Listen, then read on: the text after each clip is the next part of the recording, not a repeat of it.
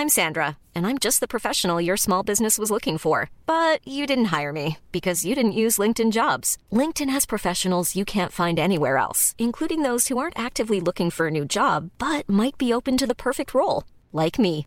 In a given month, over 70% of LinkedIn users don't visit other leading job sites. So if you're not looking on LinkedIn, you'll miss out on great candidates like Sandra. Start hiring professionals like a professional. Post your free job on linkedin.com/people today. Eu sou Mário Persona e essas são as respostas que eu dei aos que me perguntaram sobre a Bíblia.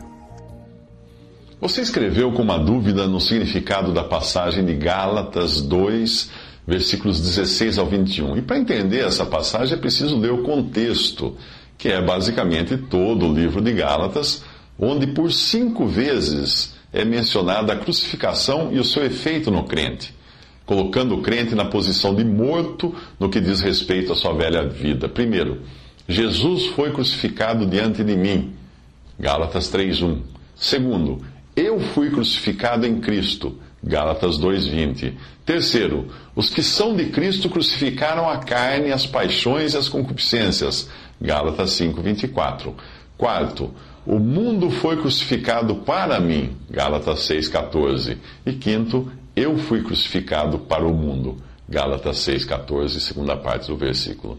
No capítulo 2, que está onde está sua dúvida, Paulo comenta o episódio que havia ocorrido com Pedro, que parecia querer voltar às práticas da lei dada a Moisés, como se sofresse de um retrocesso na sua fé. William MacDonald explica muito bem essa passagem no livro Believer's Bible Commentary, eh, que eu prefiro até traduzir e reproduzir a, seguir, porque é muito bem explicado. Uh, diz o seguinte: Os judeus que tinham sido salvos sabiam que não havia salvação na lei. A lei condenava à morte aqueles que fracassassem em obedecê-la perfeitamente. Isso trouxe maldição sobre todos, porque todos romperam seus sagrados preceitos. O Salvador é aqui apresentado como o único objeto da fé. Paulo recorda Pedro de que até mesmo nós judeus, ele diz, chegamos à conclusão de que a salvação é pela fé em Cristo e não pela guarda da lei. Como podia agora Pedro colocar gentios sob a lei? A lei dizia às pessoas o que deviam fazer, mas não lhes dava o poder para fazer. A lei foi dada para revelar o pecado e não para ser uma salvadora. Paulo e Pedro e outros tinham buscado a justificação em Cristo e somente nele. As ações de Pedro em Antioquia, porém, pareciam indicar que ele não estava completamente justificado, mas que precisava voltar à lei para completar sua salvação. Se assim fosse, Cristo não seria um Salvador perfeito e suficiente. Se vamos a Ele para ter os nossos pecados perdoados, porém depois precisamos ir a algo mais, Acaso Cristo não se torna um ministro do pecado ao falhar em cumprir suas promessas? Se por um lado professamos depender de Cristo para justificação e por outro voltamos à lei, que só pode nos condenar como, como pecadores, será que estamos agindo como cristãos? Podemos esperar a aprovação de Cristo com uma conduta assim, que na prática faz dele um ministro de pecado? A resposta de Paulo é o indignado de modo algum. Pedro havia abandonado todo o sistema legal pela fé em Cristo. Ele tinha repudiado qualquer diferença entre judeus e gentios quando se tratava de, de, encontrar o favor de Deus. Agora, ao recusar comer com os gentios, ele está reconstruindo o que havia destruído. Fazendo assim, ele se revela como um transgressor.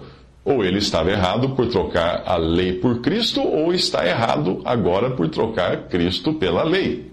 A pena pela transgressão da lei é a morte. Como pecador, transgredi a lei. Eu transgredi a lei, portanto, ela me condenou a morrer.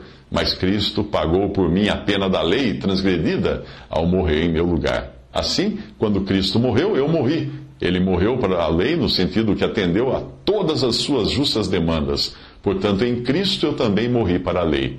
O cristão morreu para a lei. Ele já não tem mais nada a ver com a, com a lei. Será que isso significa que o crente está livre para transgredir os dez mandamentos? Como bem entender? Não, ele vive uma vida santa, não por medo da lei, mas por amor daquele que morreu por ele. Os cristãos que desejam se colocar sob a lei como um padrão de comportamento não entendem que isso os coloca também sob a maldição da lei. Além do mais, eles não podem tocar, uh, tocar a lei uh, em pontos sem, sem que sejam responsáveis por cumpri-la integralmente. A única maneira de podermos viver para Deus é estando mortos para a lei. A lei jamais poderia produzir uma vida santa, Deus nunca teve a intenção de que ela fizesse isso. O caminho de santidade que Deus determinou é explicado no versículo 20. Ali, o crente está identificado com Cristo na sua morte. Cristo não foi só crucificado no Calvário, mas eu fui crucificado ali também, em Cristo. Isso significa o meu fim como pecador aos olhos de Deus. Isso significa o meu fim como alguém que busca merecer a salvação ou consegui-la por meus esforços. Isso significa o meu fim como filho de Adão, como um homem sob a condenação da lei. Um fim do meu velho e irremediável eu. O velho e mau eu foi crucificado. Ele já não pode reivindicar um lugar em minha vida diária. Isto é verdadeiro no que diz respeito à posição que ocupo diante de Deus deveria ser verdadeiro também no que diz respeito ao meu comportamento. O crente não deixa de viver como uma personalidade ou como indivíduo, mas aquele que é visto por Deus como tendo morrido não é o mesmo que vive agora. Não sou mais eu quem vive, mas Cristo vive em mim. O Salvador não morreu por mim para que eu siga vivendo minha vida como bem entender. Ele morreu por mim para que de agora em diante ele possa viver sua vida em mim. A vida que agora vivo neste corpo humano, eu vivo-a na fé do Filho de Deus. Fé significa dependência. O cristão vive em contínua dependência de Cristo, ligado a Ele, permitindo que Cristo viva a sua vida em si, no cristão. Assim, a regra de vida do crente é Cristo, não a lei. Não é uma questão de se esforçar, mas de confiar. Ele vive uma vida santa não por medo do castigo, mas por amor ao Filho de Deus, que o amou e a si mesmo se entregou por ele. Até aí, William MacDonald.